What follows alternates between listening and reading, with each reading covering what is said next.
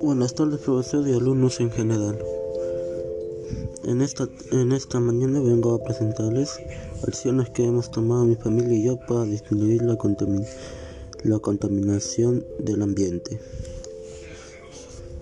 Para disminuir la contaminación del ambiente, incluyendo del agua, tierra y aire, mi familia y yo hemos tomado acciones. Número 1. No quemar basura.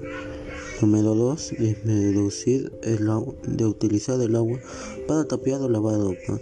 Número 3. Plantar plantas para mejorar la calidad del aire de, de, mi zona.